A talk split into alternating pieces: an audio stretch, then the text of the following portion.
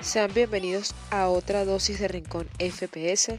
Hoy repasamos todos los partidos de la fase de grupos, los últimos que quedan ya para arrancar con los octavos de final. Uruguay lamentablemente se queda y Suiza junto a Corea avanzan a octavos de final. Esto y mucho más a continuación.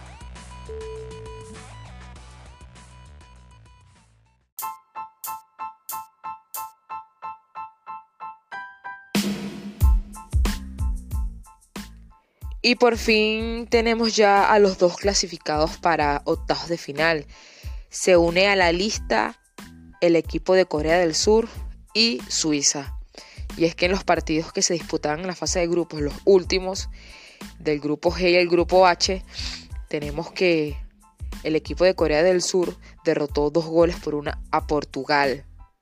Y eso que Portugal comenzaba delante del marcador con un tanto de Ricardo Horta pero Kim y Juan al 91 anotaban los tantos definitivos para que Corea avanzara a octavos de final. A esa misma hora estaba jugando Uruguay, que pese a ganar 2 a 0 a Ghana, por no tener suficientes goles a favor, no avanzaba. Los tantos del combinado uruguayo fueron de Arrascaeta.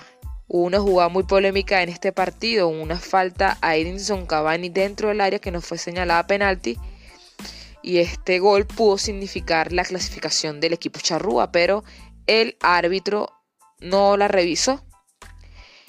También hay otra jugada importante que durante el partido se dio al minuto 21, un penalti que fue fallado por André Aye, el guardameta de Uruguay detuvo el penalti y hace recordar lo que sucedía hace años atrás con un partido también entre Uruguay y gana. Este partido terminaría 2 a 0, pero fue insuficiente para que Uruguay avanzara a octavos de final.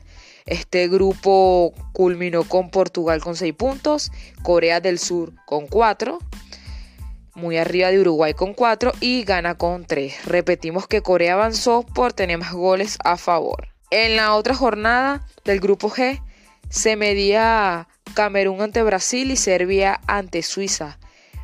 Repasamos que el equipo brasileño caería un gol por cero ante los africanos. Abubakar anotaría el tanto de Camerún, que no le sirvió de mucho, solamente sumaron tres puntos. Ya obviamente este resultado no les va. Mientras que Suiza y Serbia protagonizaron uno de los partidos más interesantes del Mundial. Se jugaba en la clasificación y el equipo de Serbia se iba adelante, pero Suiza remontó y se quedó con la victoria. Repasamos que Shakiri adelantaría a Suiza, pero seis minutos después Mitrovic igualaba las acciones. Hobbit anotaba el 35 para adelantar nuevamente a Serbia, pero Émbolo igualaba otra vez el partido. Ya para el minuto 48, Freulier anotó el tanto definitivo para que Suiza se meta en los octavos de final.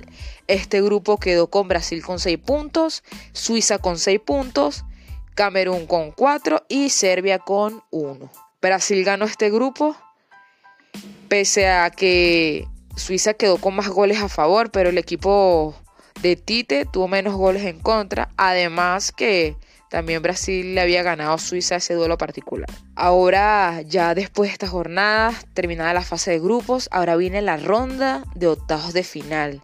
Tenemos que para el día de hoy se medirá muy temprano Países Bajos ante los Estados Unidos. Y en la tarde veremos ese Argentina-Australia. Recordamos que es un partido el que elimina queda fuera.